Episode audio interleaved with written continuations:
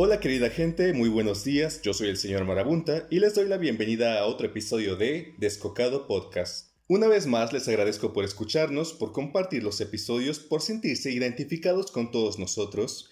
Descocado es precisamente un espacio para eso, para compartir. Y hablando de compartir, quiero decirles que ya pueden escuchar los episodios en YouTube, Spotify y Google Podcast. Vayan a visitarlos, denle me gusta, suscríbanse y difundan el mensaje. Y ahora, para comenzar el episodio del día de hoy, les presento a un invitado que no es hombre ni mujer, Santa Zafiro, virgen patrona de la gente fea, la gula, el sexo y todo lo que pueda tener un doble sentido. Con ustedes, Zafiro, un fuerte aplauso por favor. Hola, gracias por invitarme a tu podcast, señor Marabunta. Ay, mucho gusto tenerte aquí. ¿Cómo estás? Muy bien, muy bien. Yo, yo soy el que tiene el gusto de, de estar aquí.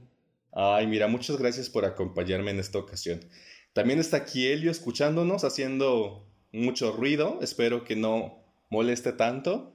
No, claro que no. Oh, qué mejor que tener a Elio aquí también. Me encanta su Instagram. Ay. Hermoso. Medio descuidado, pero mira, de eso yo tengo la culpa. en fin, el día de hoy hemos preparado un tema muy interesante en el cual yo no estoy versado, pero que me parece que es muy importante que la gente y yo también, por supuesto, tengamos conocimiento, y es sobre lo que conocemos como no binario. Por lo que tengo entendido, tú te identificas como una persona no binaria, ¿es así? Sí, así es. Muy bien. Entonces nos vamos al antecedente para tener un poquito de contexto. Ya hablamos en nuestros dos episodios anteriores sobre el despertar sexual, el descubrimiento de nuestra identidad y bueno, me gustaría saber en este mismo sentido, eh, ¿cómo fue tu, infancia, tu adolescencia y cuáles fueron los primeros sentimientos que tuviste al momento de, confrontarte con, con quién eras? ¿Por cómo te sentías o te identificabas? Ok.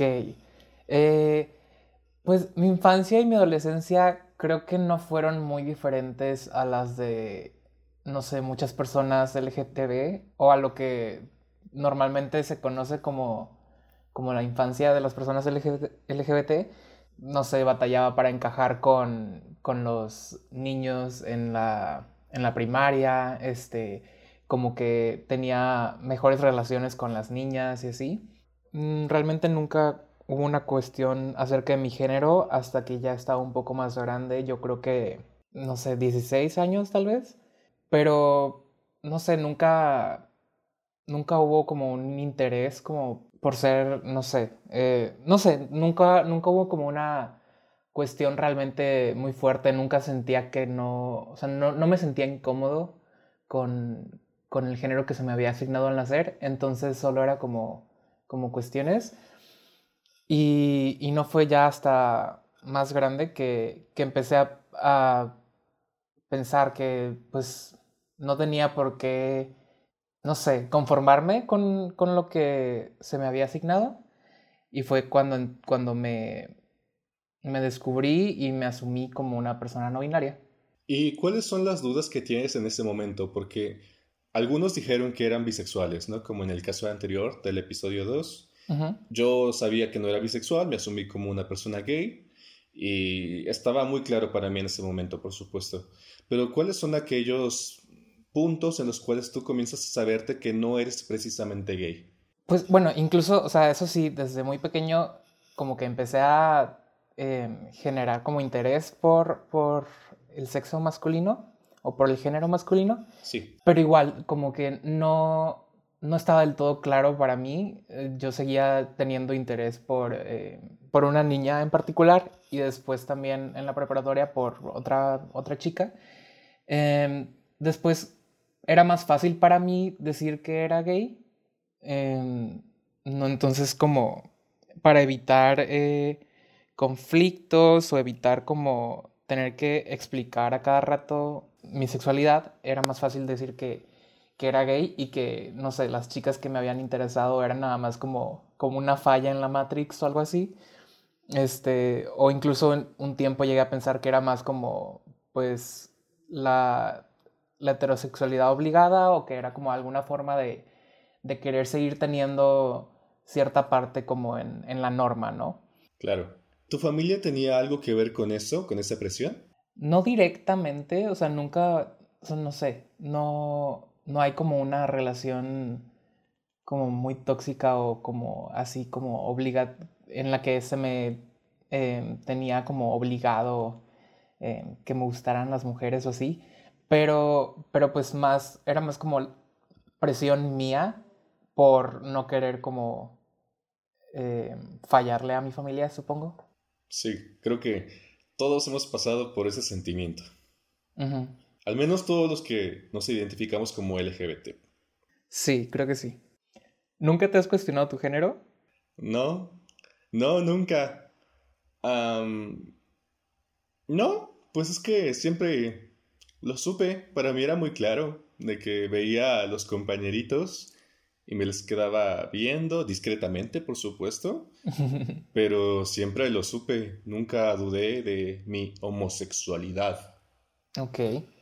Durante la universidad sí llegué a fantasear con alguna compañera el encuentro sexual solamente. Sabía que romántico no lo iba a lograr, nunca. Pero dije, tal vez el sexual, pues mira, sí lo puedo lograr. Y hasta le comenté a ella, le dije, oye, fíjate que, fíjate que, como que he pensado en esto y quiero probar, entonces pues dame chance en Amix. Y me dijo que sí, que estaba cool, muy padre, bla, bla, bla, que ya nos pusiéramos de acuerdo y que probábamos. Y ya, ahí se quedó. Nunca, nunca pasó. Oh. Pero sí me ponía nervioso, pero era solamente sexual, nada que tuviese que ver con, mi género o con mi orientación, identidad. Fíjate, conmigo, conmigo creo que era al contrario, o sea, siempre era como un interés romántico eh, hacia las mujeres, pero nunca sexual. Ah, vaya, vaya. Digo, digo, bueno, eso era cuando, bueno, cuando era más joven. O sea, ya ahorita, pues no. Cosas de ser late bloomer, supongo. Quizá. ¿Y ahora qué sucede entonces? Fíjate que con, con todo este rollo de, de empezarte a cuestionar como tu género, bueno, al menos en mi caso, cuando empecé a cuestionar mi género también em, empecé a cuestionarme como mis atracciones y mi orientación. Pues obviamente eh, estamos de acuerdo que los hombres trans son hombres. Sí. Y que las mujeres trans son mujeres. Totalmente. Entonces, para mí, como que, o sea, antes cuando me asumía, me asumía como em, gay, era como, pues si me gustan los hombres y me gustan entonces los hombres trans, porque son hombres, entonces, pues no está tan lejos de que me pueda llegar a gustar una mujer o una mujer trans o una persona no binaria como yo, a género, etcétera, etcétera. Entonces, eh, ahí empezó como el cuestionamiento y ya después creo que pues sí llegué como a afirmarlo, que no estoy 100% atraído hacia los hombres, pero fíjate que aún tengo como dudas como el nombre, o sea, cómo nombrarlo, cómo decirle a mi sexualidad, porque pues no soy hombre, entonces no soy gay. Y no sé, eso, eso aún no, no logro resolverlo, pero tampoco es como que me quite el sueño, porque al, fin del, al final del día, pues, no necesito como explicarle a nadie. Claro. Está bien, se me parece muy interesante y creo que el identificarse de ese modo hace que justamente te cuestiones más, que tengas más dudas al respecto. Yo personalmente no conozco a más personas que se identifiquen como no binario. Eres la primera persona que conozco y por lo tanto, de verdad, ¡Wow! ¡Qué honor! sí, sí, es la primera. O sea, como tal, que así esté en su bio, que así lo diga, que así se represente y se presente. No conozco a nadie más. Sí hay gente que le no importa, ¿no? Que pueda referirte como él, ella, ella, y está bien. O sea, que le dices amiga y no pasa nada, pero que sabes que al final de cuentas se identifica como una persona gay. Claro. Pero alguien como tal que diga soy una persona no binaria o que soy género fluido, no. Wow. Ajá. Entonces, en ese caso, suponiendo, ¿tú conoces a muchas más personas igual que tú? ¿O igual que se identifiquen de este modo? Sí, conozco a unas cuantas más personas que se identifican como no binarias. O sea, no sé. Pues creo que todos, incluso las personas heterosexuales, se llegan a cuestionar su sexualidad, pero el género, pues eso sí, no sé. No, es que es como que ya está dado, ¿sabes? Yo creo que para una persona heterosexual es muy fácil. Simplemente es porque es lo supuestamente normal, ¿sabes? Entonces ya está, no pasa nada. Y creo que también su vida funciona muy así. O sea, de que ya de pronto tienen un hijo y pues ya se juntan con la persona que estaban y se separan y no pasa nada. Sí, como que todo está muy... Para una persona gay es más difícil, ajá. Claro. De el closet y luego decirlo a los amigos y luego a la familia y luego, no sé, que tú también tengas la seguridad para ir de la mano con la persona que quieres. Claro. O para vestirte como deseas o para hacerte el corte de cabello que se te antoja desde hace mucho tiempo. O como en tu caso con el maquillaje. Sí. Que de pronto quieres probar y lo haces, pero también tienes que tener el valor para hacerlo y mostrarlo en redes o simplemente para tu vida normal. Entonces es más complicado. Uno sí tiene que estarse haciendo esos cuestionamientos de, aunque sea lo básico de, ¿será prudente? Sí, siento que como desde muy chicos como que se nos, se nos tambalea como todo lo que se está, todo lo que está como preconcebido. Claro. Como que siempre tenemos que estar cuestionándonos el porqué de las cosas. Sí, y para una persona joven homosexual sin información es mucho más difícil. Sí, definitivamente. Hablando del maquillaje, ¿tú usas maquillaje? ¿De dónde surgió ese gusto? sí, eh, pues el gusto creo yo que tiene un poquito como de relación eh, en que me gusta o gustaba pintar y dibujar. Em, entonces, como que siempre lo vi como, como una extensión de eso, una forma de llevarlo como a, al, no sé, al mundo físico, por así decirlo. Sí. Em, y también creo que mucho de mi gusto por el maquillaje también no sé si, o sea, bueno, no sé cómo decirlo, no sé si tenga relación o no sé si sea en parte por que me gusta mucho como Halloween y disfrazarme y como de que, que puedes cambiar y puedes ser muchas... Por, por ahí surgió como mi gusto por el maquillaje. Claro. Aparte, sí, es una fantasía total. Sí, claro, o sea, puedes hacerte lo que quieras en la cara, o sea, no sé, hay muchas posibilidades. Sí, yo recuerdo que las primeras fotos tuyas que vi son las de el rostro blanco con el corazón en medio, en rojo. Ay, sí, hace casi un año de esas fotos. Ah, sí. Sí. Yo pensaba que tenía más tiempo. No, o sea, pues un año porque justo la subí para febrero, que ya se acerca. Ah, claro. Sí. Ay, sí, estaba yo, wow, encantado. gracias, gracias. Fue, yo creo que es, es de mis primeros maquillajes como de ese tipo también estaba encantado con, con el resultado. Sí. A mí también me encanta el maquillaje. De hecho, en mi celular, en Instagram, tengo una carpeta específicamente para maquillaje y guardo un montón de imágenes sobre, pues, maquillaje. Yo no aplico nada, o sea, mí, nada. Y quisiera hacerlo, pero también me digo, ¿para qué?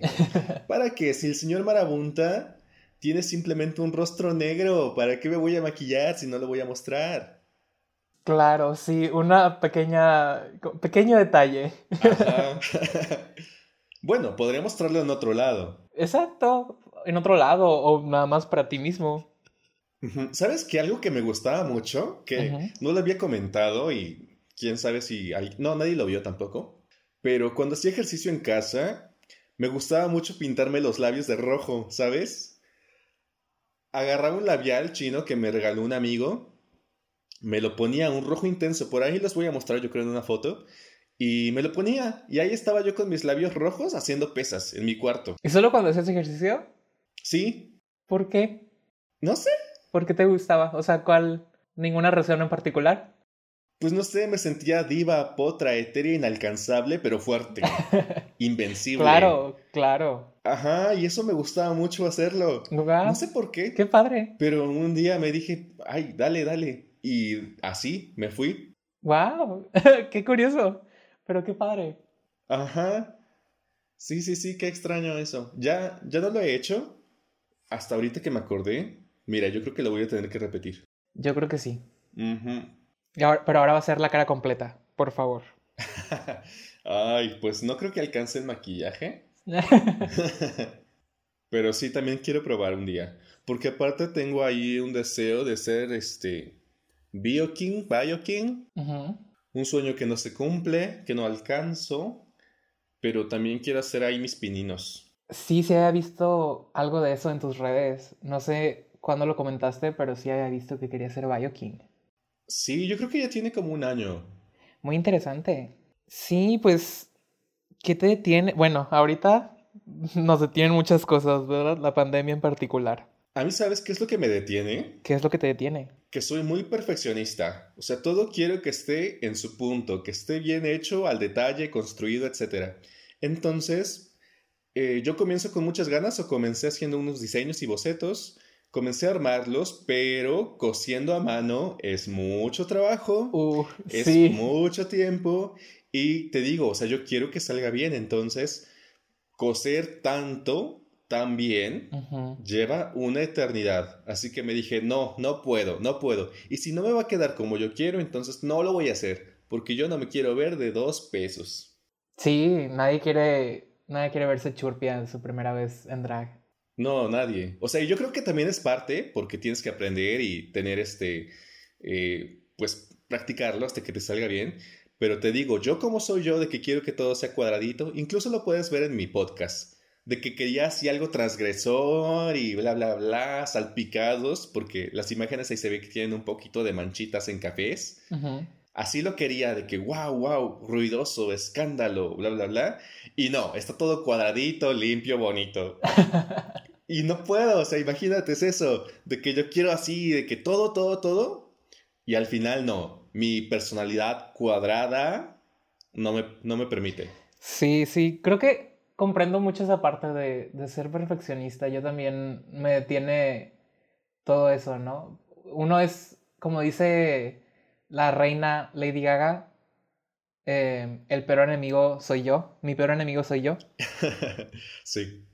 Sí, pero pues, bueno, es que también, o sea, pues no vas a salir o no vas a hacer algo con lo que no estés contento al 100, ¿no? Exacto. Y digo, obviamente, pues todas las primeras veces son churpias, pero si puedes estar al menos contento con lo que estás haciendo en tu primera vez, pues ya después, un año después, cuando hayas crecido y hayas y formado nuevos talentos y, y así, ya dirás, uy, sí, sí me veía muy churpia, pero, pero al menos en ese momento te sentías bien. Sí, sí, totalmente. Entonces yo creo que es algo que voy a tener que retomar porque me encantan las fotitos y quiero más. Claro, y ya pues mira, lo que, lo que no te convenza lo, lo arreglas en postproducción y ni modo. Ándale, ahí me pego nada más la cara en, un, en una modelo. sí, exacto. Aparte, me pego la cara negra. Hazme tú el favor. pues mira, con más razón ya no, no, le tienes que temer. ya lo pues tengo solucionado. Te pones ahí. Sí, exacto. pues sí, voy a sacar mis trapitos, me voy a poner a coser. O no, yo creo que voy a intentar lo otro de ser más trashy, de que bla, bla, bla, todo ahí amontonadero, rotos y listo. Claro, así es mucho más fácil. Ya si te dicen así como que... Mm, es el concepto. X o Y del vestuario, dices, es trashy, así era. Exacto, sorry, así es el concepto. Sí, así es. Exacto. Life hack. Oye, tú estuviste en una competencia. ¿En qué consiste? ¿Dónde es? Cuéntanos los detalles. sí, estuve en una competencia em, en Twitter que se llama La Carrera Drag de Chorque. Estuve en la temporada 11. ¿Y de dónde es? ¿De dónde surge? ¡Ay, el gallo! A ver, déjame tomar agua, querida audiencia. Ya se fue. Síguenos compartiendo, por favor. Lo que yo me preguntaba es de dónde es y cómo surge. ¿Cómo surge? Creo que surgió, o sea, no sé cómo, cuál fue el pensamiento detrás de, de Chorque, su creador, pero surgió a partir de unos simuladores como de Drag Race, de RuPaul's Drag Race. Eh, así tal cual, simuladores en los que les metes muchos nombres y te vas sacando como cosas como si fueran sorteos así. Y después lo llevó como a una, pues algo un poquito más real y se volvió en una competencia no sé si de diseño o de dibujo, pero también había retos de comedia y grabar videos y grabar audios y grabar lip syncs.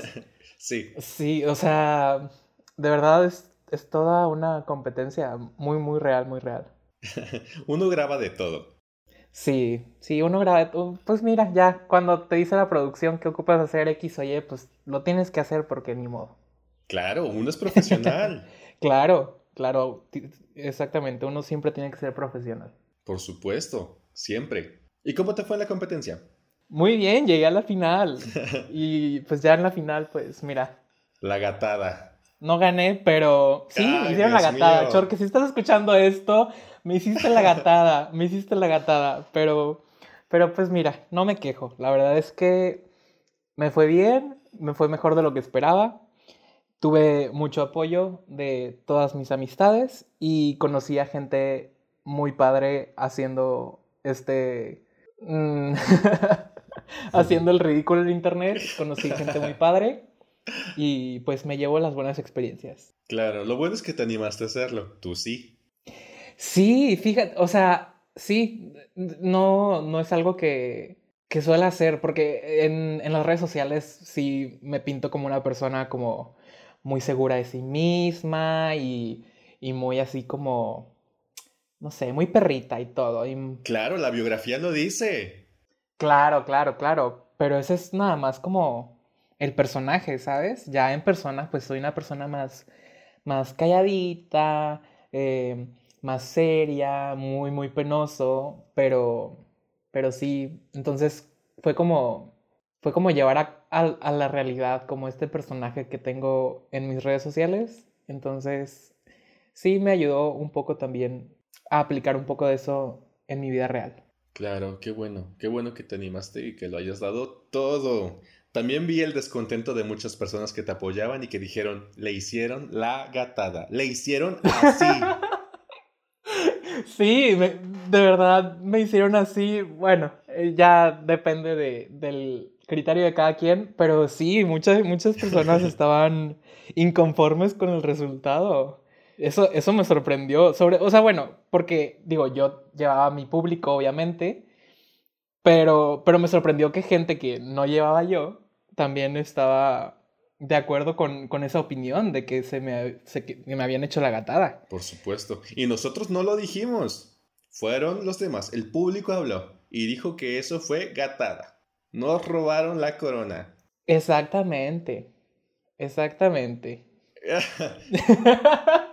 Ay, no, ojalá y no, ojalá y no nos escuche Chorque o nuestra reina coronada actual azul cobalto, porque luego van a decir que, que soy un malagradecido.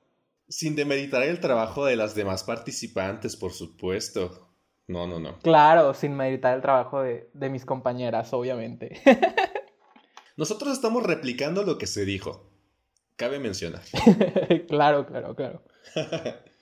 ya quiero yo participar en la competencia. Por favor, por favor, estaría increíble ver al señor Marabunta en la carrera drag de Chorque. Próximamente va a estar la temporada 12 para que te apuntes, ¿eh? Oye, ya tiene historia. Sí, sí, mucha historia, porque ahorita están transmitiendo Estrella 6. Oye, no, pues ya van a la par del Drag Race. Sí, no, mamá, mamá Chorque trae un fuego prendido bajo la cola porque se le quiere, se le quiere adelantar a la ruca. Oye, sí, yo quiero de ese. Ay, que me aviente un cerillito, aunque sea. Sí, pero imagínate, yo ya me vi, yo soy el señor de la cerámica. O sea, mi sueño es diseñar mis modelos de cerámica, o sea, mis piezas de cerámica, que la corona, que el anillo, que el collar, la pieza para el pecho. No sabes la fantasía que yo tengo en mi cabeza sobre presentarme como el señor de la cerámica. Sí, por favor, por favor. Yo creo que tienes un personaje muy fuerte. Yo creo que puedes hacer muchas cosas. Ay, sí. Tal vez necesito una familia, alguien que me adopte, que me diga, ándale, mijo, mira, es por aquí, yo te enseño algo, yo te hago tu trapito ese que quieres para cubrirte la pancita. Algo así. Muy importante, muy importante. Sí. Pero mira, para la carrera de drag chorque no necesitas más que tus manitas para dibujar un look y tu boquita para hacer lip sync en caso de que quedes en bottom. Uf, uf. Yo soy muy bueno dibujando. Bueno, más o menos. Me defiendo. Ahí está. Yo estoy seguro que la Chorque estaría muy contenta de tenerte en su carrera. Vemos. Ojalá que sí, por favor, acéptame. Yo le, yo le digo, mira, aunque le tenga que pasar ahí un, un cincuentón. Ándale. Para que te acepte sin problemas. Una Sor Juanita, no hay problema. Claro, claro. Yo aquí hago el envío también, la transferencia. Comprando el boleto de entrada, claro que sí. Ajá, desde la empresa Marabunta, ahí te envío el cheque. claro. Además, le conviene, le conviene, ¿eh? Tener patrocinio de, del señor Marabunta. Ah, claro, mira, ahí le mando que el collar o el arete. No, claro. Diseño único. La corona para. La corona, la corona para la temporada 13, tal vez. Tal vez. Que eso sí va a salir bien caro, pero. pero estaría cool. Oye, ay, lo dije muy alto, creo. Disculpen ustedes, queridos escuchas. Eh, lo que yo también me estaba preguntando es cómo te acercas a las personas que te interesan. O sea, de pronto, ¿has tenido relaciones románticas, noviazgos? ¿Cómo han funcionado? ¿Cómo te has presentado? ¿Cómo ha sido la relación entre ustedes? No sé, coméntame. El awkward silence. Eh, pues no, no sé, nunca he tenido como problema con acercarme a las personas que, que me atraen. Pues de hecho, mis dos relaciones eh, eran personas que ya me conocían por mis redes sociales. Entonces, como que ya, pues sabían qué onda. ¿Y comenzó por las redes? Una sí, la otra no. una comenzó por, una comenzó por, por sí, o sea, por las redes. Eh, creo que él se me acercó a mí y pues empezamos a coquetear y salimos y pues una cosa llevó a la otra y tuvimos una relación. Sí. Em, y la otra no, la otra fue por Tinder, pero pues resulta que ya me conocía de las redes sociales, o sea, ya me seguía y así. Y nada más Tinder fue como lo que nos hizo conocernos. Sí, claro. Pero, pero no, nunca he tenido como ningún problema con, con eso. Como que igual, o sea, por eso mismo también como que soy muy, muy abierto en mis, en mis redes para que no haya así como que sorpresas o que de repente digan así como que esto no es lo que esperaba o no sé. Sí, es importante, creo. Claro. Pero también cuesta trabajo. A mí me ha costado mucho trabajo, vaya, por eso es que me fragmenté tanto. por eso es que tengo 20.000 cuentas en todas partes. Up. Sí, tengo varias, tengo varias. Increíble. Pero básicamente solamente son dos las importantes. Una que se supone que era la personal y como artista también. Y la otra que era la de señor Marabunta. Que como ya había explicado en, en mis historias en Instagram, eh, señor Marabunta surge solamente para darle cara al diseñador de las piezas de cerámica de Marabunta de la tienda. O sea, fue fácil, ¿no? Solamente saqué el nombre de ahí lo trasladé y listo. No me compliqué la vida. claro. Así nada más. ¿Cómo por qué tendría otro nombre el señor Marabunta? No, pues ¿para qué? Nada más era eso. Exacto. Mostrarles mi proceso en la cerámica y mostrarles, pues, mis exhibicionismos. Pero últimamente... Se aprecian bastante. ¿Mandé? Se aprecian bastante, ambos. Ay, gracias. últimamente, ya la parte profesional, o sea, porque tampoco he producido nada. Era para la cuestión artística y la producción se murió. Yo ya no seguí trabajando, también me dedicaba a la gestión cultural, estuve trabajando en varios proyectos durante tres años aproximadamente, pero desde el año pasado que entré a trabajar en un centro cultural y sobre todo ahora con la pandemia, que ya no ha permitido organizar nada, tuve que dejar eso. Y ahorita solamente soy señor Marabunta, o sea, puro exhibicionismo. Pues mira, Así debería ser siempre. Uno siempre debería de poder ser puro exhibicionismo y lo demás que, que llegue, pues se aprecia, ¿verdad? Pero... Pero hay que desnudar el alma. Sí, sí, me cuesta mucho eso. Creo que siempre me preocupé y me ha preocupado mucho la opinión de los demás. Eh, tanto de, de amigos, creo que no tanto, porque también muchos me siguen en ambas cuentas, saben cómo soy. Porque antes los desnudos, muy artísticos, ahí sí hay que decirlo, era fotografía de desnudo. No erótica, que muchos dicen que es erótico, pero bueno, ya queda interpretación personal. eh, pero sí era sobre desnudo lo que publicaba en Facebook, antes cuando Facebook no era el delicado que es hoy. Ay, sí, antes de, toda la censura. Antes de todo eso, yo tengo una imagen o tenía una imagen que eh, era una edición y la nariz era mi pene erecto. Sí, sí, sí vi que la compartiste en Instagram, creo, que pusiste que tenías esa foto en Facebook. En Twitter. En Twitter. Ajá. Pero sí, sí vi que lo, que lo tenías en Facebook. Me sorprendió porque no conocía que Facebook fuera como así. Sí, la tuve más de un año, la repetí en varias ocasiones y era mi favorita, porque aparte fue mi primer gran exhibicionismo. O sea, la primera vez que el señor Marabunta mostró su pene fue en Facebook, en la portada de Facebook. No, en la foto de perfil de Facebook. Increíble. Exacto. ¿Cuándo pensaste tú que eso llegaría a suceder? Ah, nunca, nunca de verdad. Pues ahora ya no. Pero antes sí se podía. Sí, pues mira, con que no nos, con que no nos quiten eso en Twitter, porque si no nos quedamos sin redes sociales. Exacto. Tenemos que construirnos un espacio nuevo. Yo era fan de Tumblr, me encantaba. Y ve lo que nos hicieron. Sí, gatada tras gatada.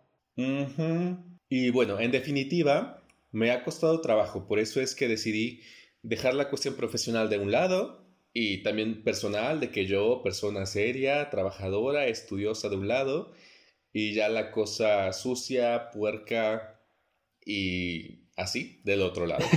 Y ahora es la única que está reinando, que ya lo absorbió todo. De hecho, compartí un poquito de este podcast, así como mi hermano, el señor Marabunta, hizo esto, me llegaron como dos likes.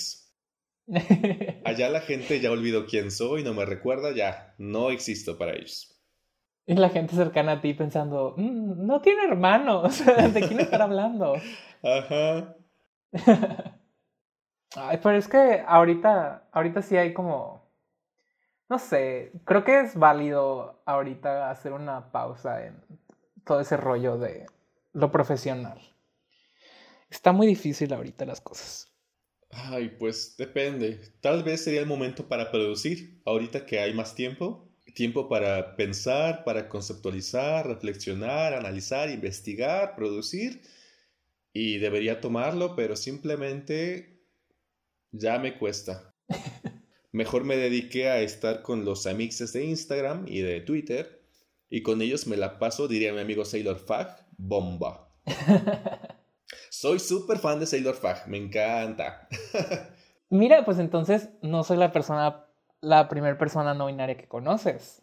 Ah, mmm, bueno, más cercana a mí. Ah, bueno, está bien. Que me responda el mensaje, pues.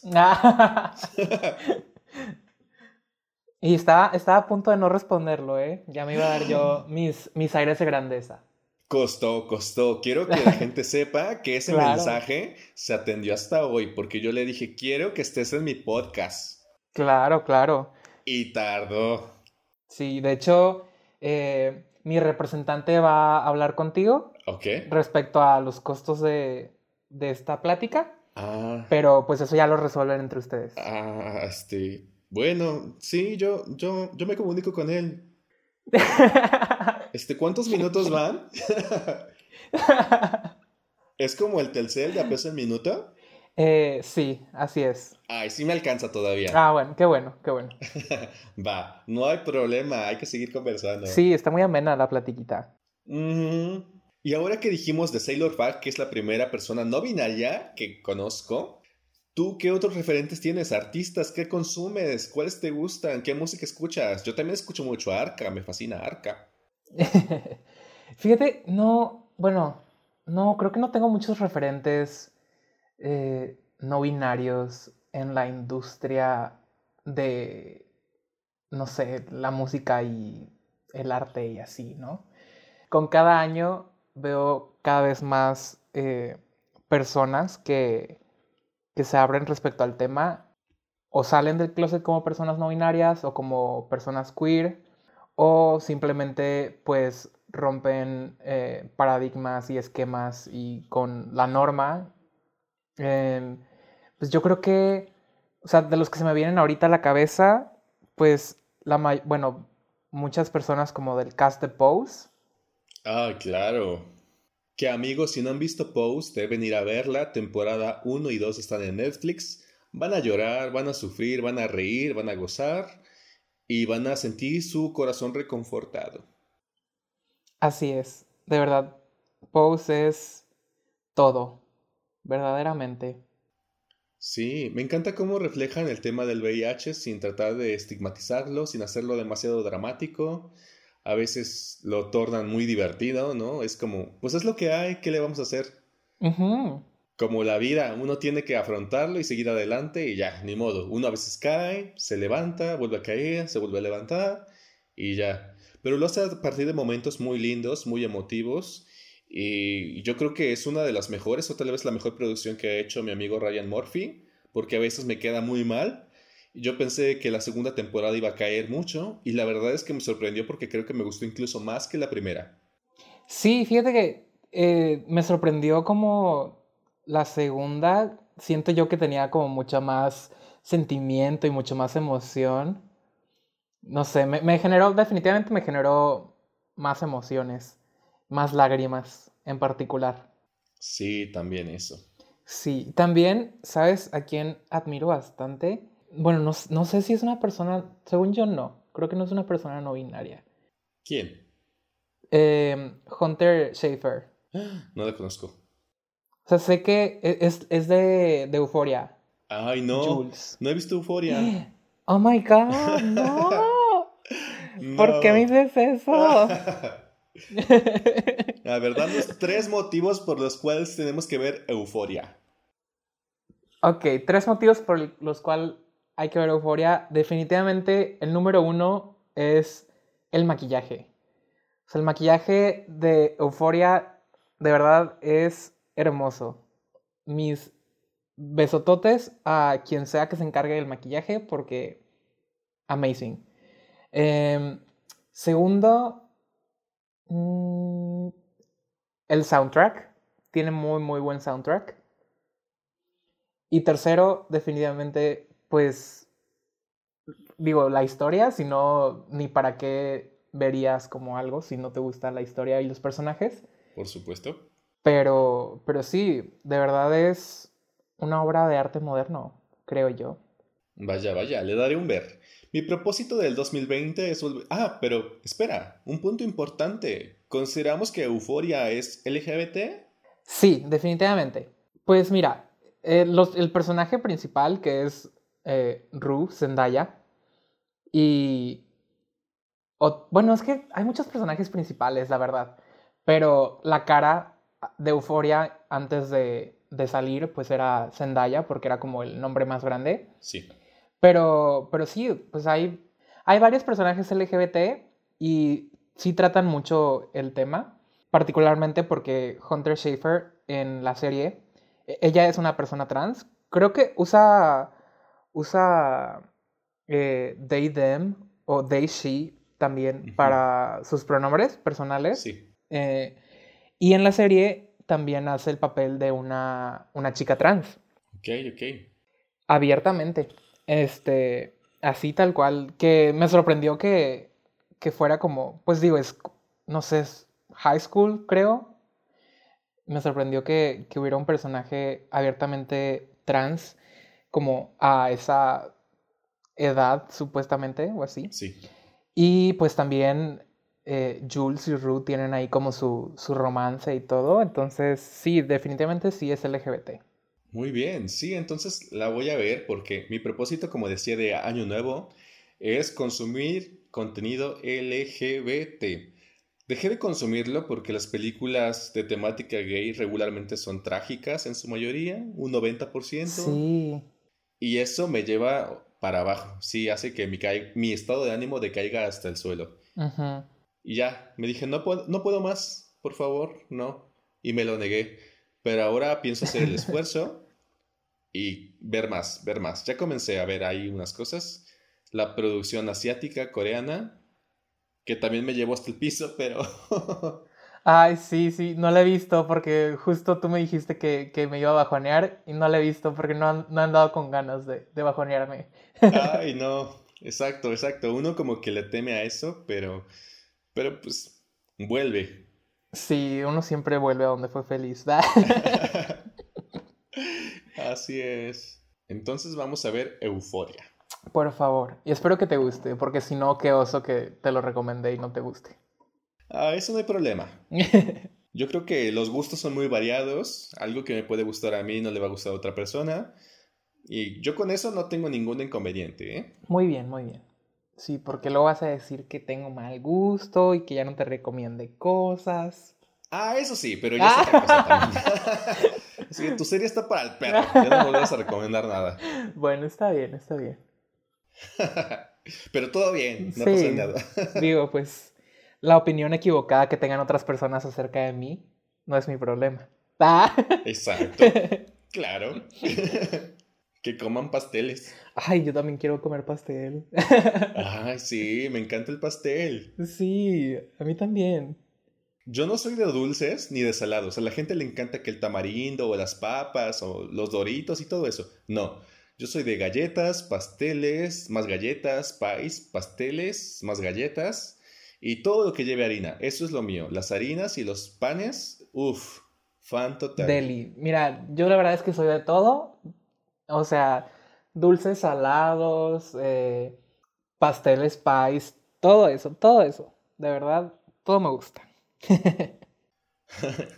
Qué bueno. Pero, pero es una buena lección. O sea, si solo pudiera comer una de esas cosas, o si, si fuera como más picky, definitivamente sería como mi elección también, como pasteles, pies, harinas, etc. Pues tal vez no, porque creo que es lo que más engorda. Pero es lo más rico. Eso sí.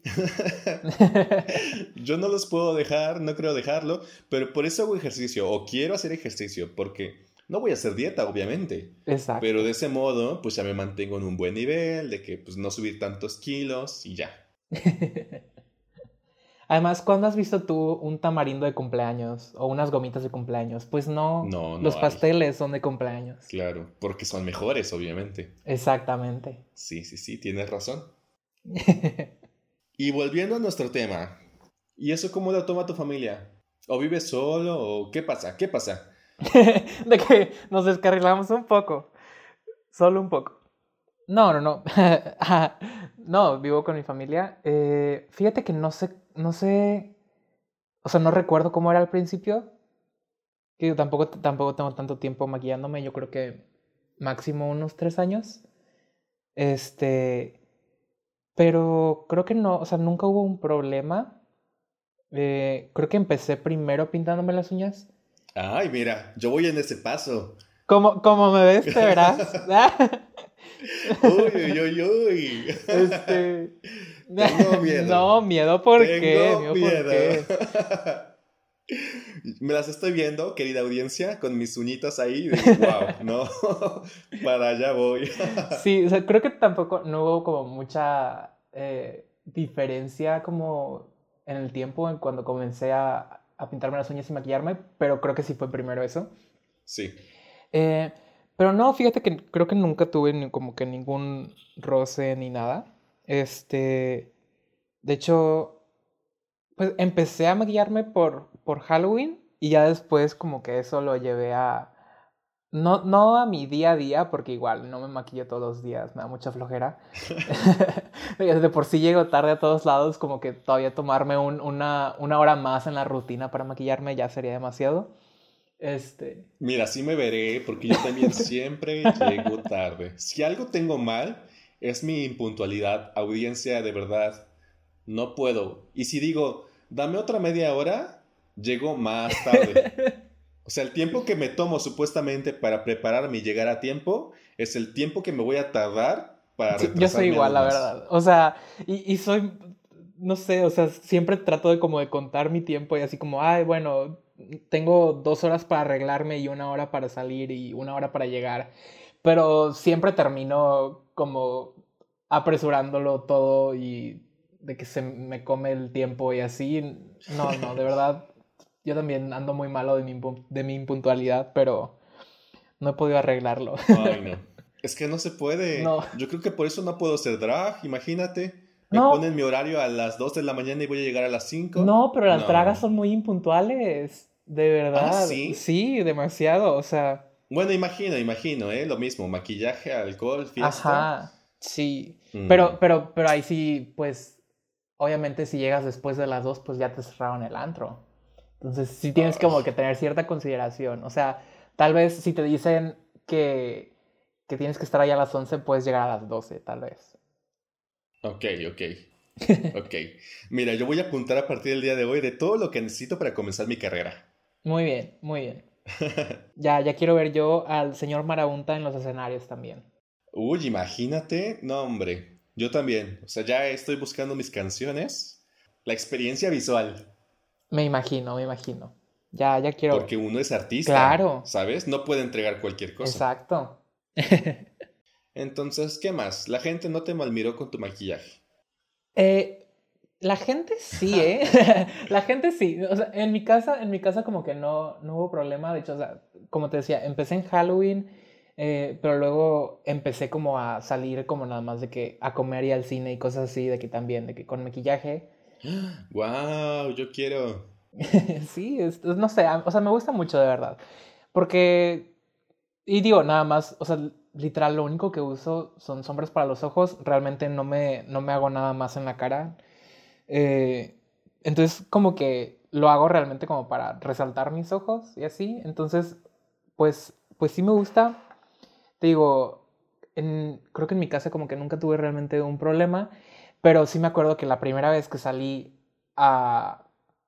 Fue, fue una cena por mi cumpleaños. Iba con los ojos maquillados y de hecho ni siquiera, ni siquiera era como los maquillajes que hago ahorita, que sí son como mucho más extremos y potentes y sabes que están ahí. Ese era como un maquillaje como un poco más sutil.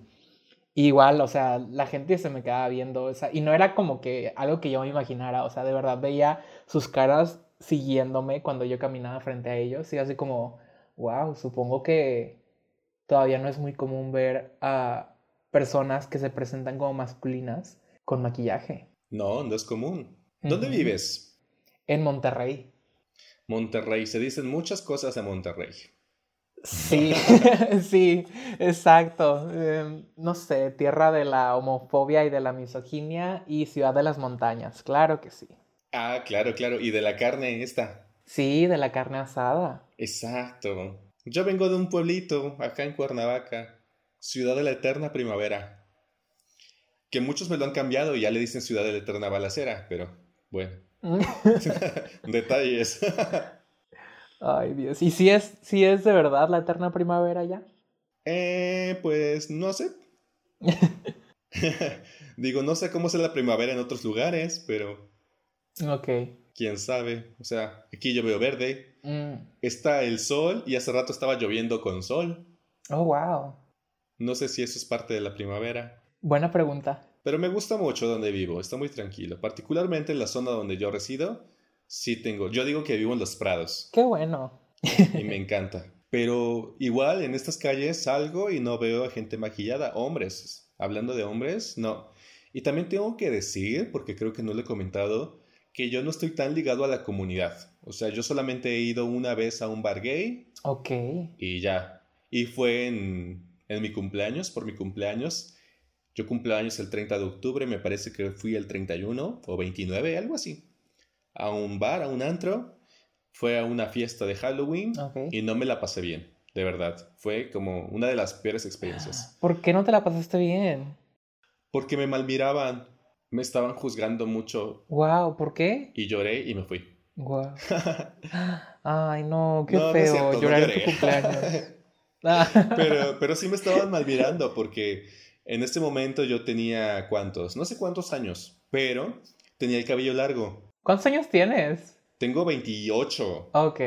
Ya estoy grande, ya estoy más para allá que para acá. Ay, ni tanto. Ya tengo un hoyo en el pozo. Ay, no, tengo un pie en el pozo. ok. El hoyo no te quiere decir dónde la tengo. no. Me hago una idea. Sí, sí, sí. Tú imagina.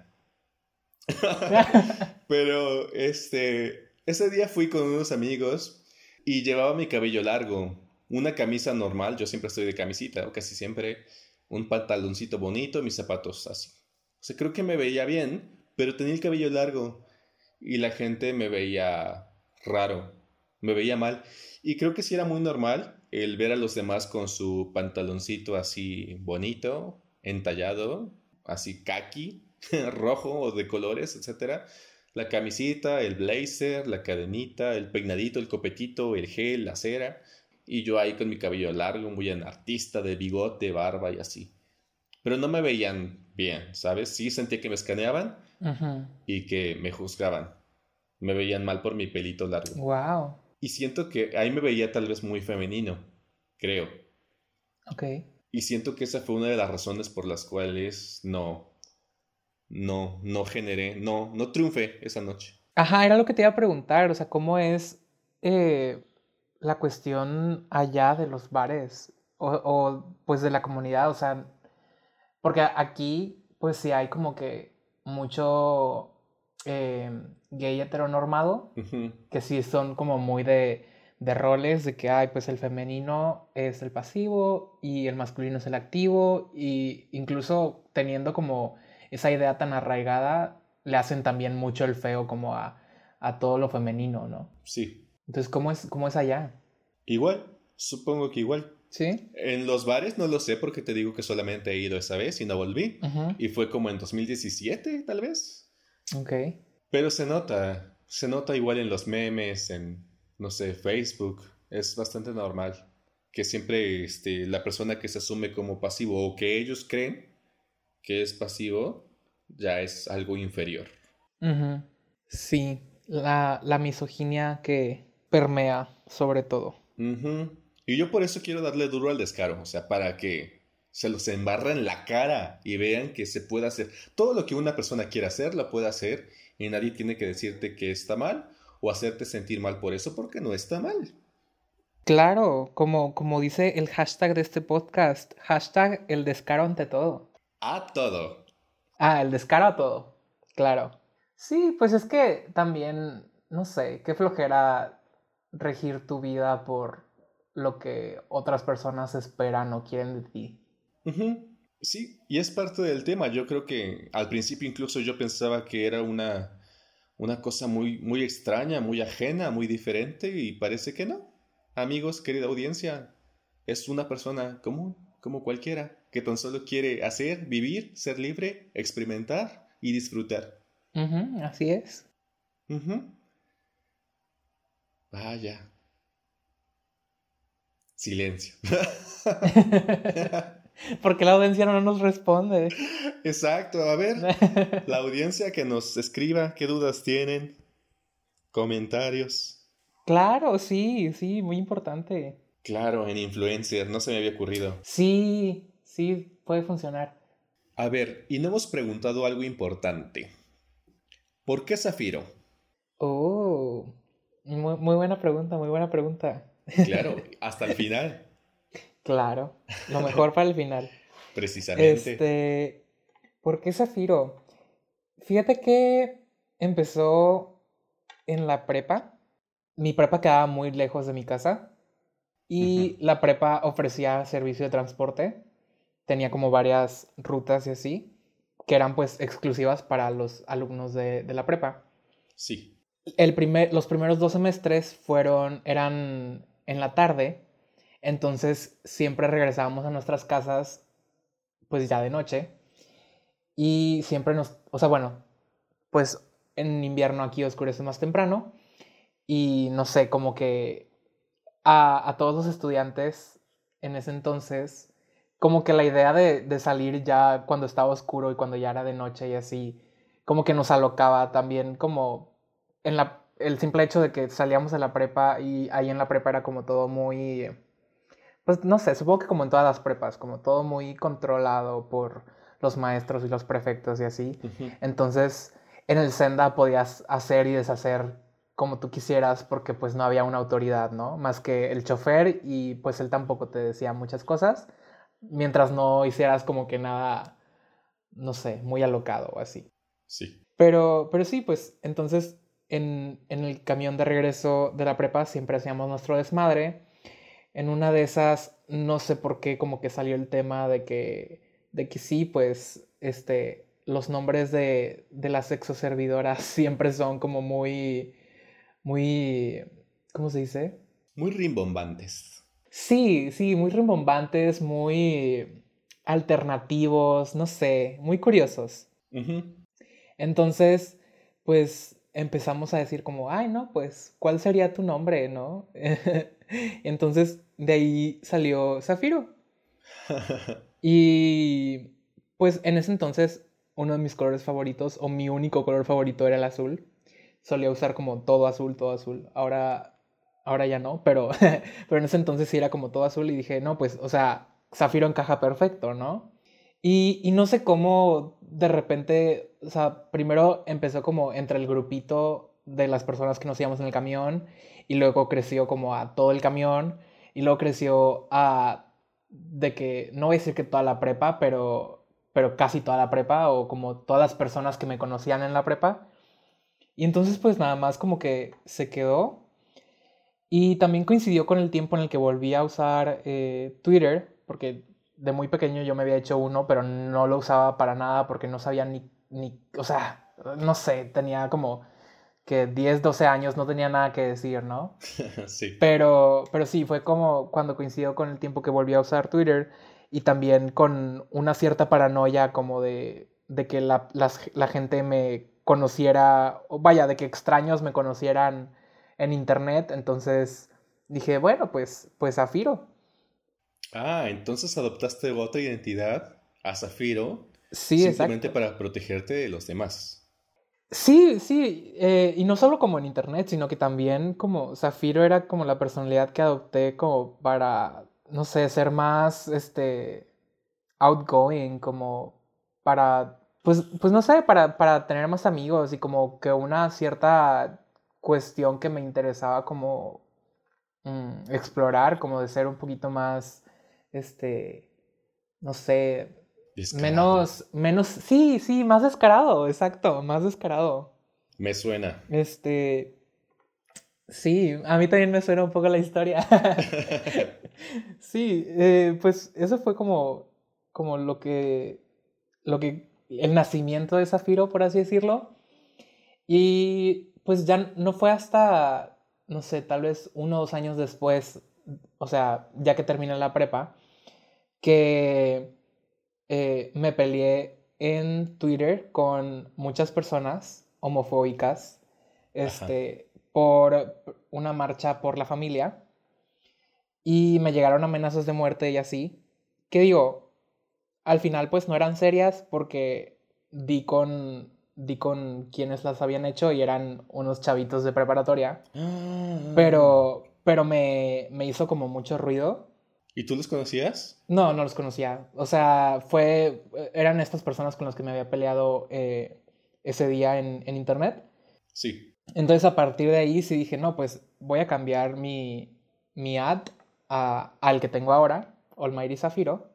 Sí. Porque dije, pues, o sea, como que me di cuenta que como que había mucha información de mí en internet. Bueno, o sea, digo, no mucha, no más que la que tienen todas las personas este, en internet, pero sí dije, pues si me voy a estar peleando con gente por este tipo de cosas y sé cómo es mi ciudad y sé cómo es México, pues prefiero eh, mantener como mi nombre fuera de, de pues mis redes sociales. Sí. Y después pues ya como que todo el mundo me conocía así y pues ya creo que más personas me, me, tratan como Zafiro que con mi nombre de nacimiento y la verdad es que uso los dos perfecto y no sé, o sea, hasta estaba pensando como en cambiarlo legalmente, pero pues ya veremos. Vaya, vaya. Eso es lo que nos queda, nos queda, por descubrir todavía. ¿O te queda a ti en particular? Exacto, sí, todavía, todavía estamos viendo qué hacer con eso. Muy bien, espero que sí conserves tu nombre de prostituta de la prepa. sí, no, definitivamente ese se va a quedar, ese no va para ningún lado. Y ahora bien, siguiendo con el nombre, eres virgen y patrona de la gente fea, la gula, el sexo y todo lo que puede tener doble sentido. ¿De dónde viene eso? ¿Cómo lo vives? ¿Con cuánta intensidad? Mm, fíjate que no, o sea, no sé, de verdad no sé, en un momento pasó por mi cabeza que eso sería una buena descripción de quién soy y no ha cambiado. Pues, no sé, o sea, me gusta como, como esa descripción porque de por sí es como muy contradictoria, ¿no? O sea, Santa Zafiro, pero luego también patrona de la gula, el sexo y todo lo que puede tener un doble sentido, como que no, no hace sentido, ¿no? Creo que también tiene que ver como que mucho con, con mi visión de la religión. No soy particularmente, eh, no la disfruto en ninguna de sus formas. Este, entonces como que era mi forma de, de hacer burla a eso. Sí. Y pues, no sé, ah, creo que durante el momento en el que la escribí, yo me sentía como una persona fea. Este, entonces como que era mi forma de, de apropiarme de eso. Y pues la gula, digo, ¿a quién no le gusta comer? este, y pues, no sé, o eh, también, no sé, como que mucho de mi humor se basa en el doble sentido y siempre me la paso coqueteándole a mis amigos y tirándoles el pedo de manera, este, a manera de broma, pero, pero sí, no sé, siento que es que mucha de mi personalidad está resumida en esa descripción. Wow, a mí no me ha tocado, me siento personalmente ofendido ahora que sé esa información. no te apures, después te albureo. bueno, está bien, voy a esperar el momento. Claro, claro, claro. Es que este, este, este tema es muy serio, no, no puedo burlarme mientras hablamos de esto. De hecho, esa es la intención de que no sea serio. Claro, claro. Creo que eso es algo que, que sí me gustaría. O sea, tocar todo tipo de temas, pero pues igual, desde la vivencia de cada quien. Hay, hay cosas muy densas, sí. Pero pues mira, también te quedan dentro de ellas experiencias que ahora ya son muy divertidas. Sí, exacto. Sí, sí, sí, definitivamente. O sea, bueno, pues ya, o sea, pues son temas que estás hablando con personas que los han vivido, entonces, pues, si su manera de lidiar con ello es, pues, burlarse, sobre todo cuando ya pasó un tiempo de eso, cuando lo único que te queda es burlarte, pues, pues, ¿qué más se puede hacer? Sí, sí. Y también para que la audiencia pueda digerirlo. Claro. Muy bien, yo creo que con esto vamos a concluir el episodio de hoy. Muy bien, muy bien. Muchas gracias, Zafiro, por acompañarnos a este episodio. Espero que te haya gustado, que lo hayas disfrutado. Claro, muchas gracias a ti por invitarme, señor Marabunta. Yo encantado, de verdad, me encantan los podcasts, me encanta participar en ellos. Y qué mejor si es un podcast como este que pues está tomando temas muy importantes y, y está, yo creo que rompiendo paradigmas de verdad, felicidades por tu podcast y muchas gracias por tenerme. Ay, muchas gracias. Lo vamos a intentar, así que por favor, querida audiencia, compártanlo con todos sus seguidores para que lleguemos a más personas, para que nos compartan su sentir y sus experiencias. Y bueno, hagamos una comunidad mucho más grande y mucho más unida para seguirle dando el descaro a todo. Y bueno, yo me despido, soy el señor Marabunta y nos vemos en el siguiente episodio de Descocado Podcast. Adiós. ya se apagó la luz roja del estudio.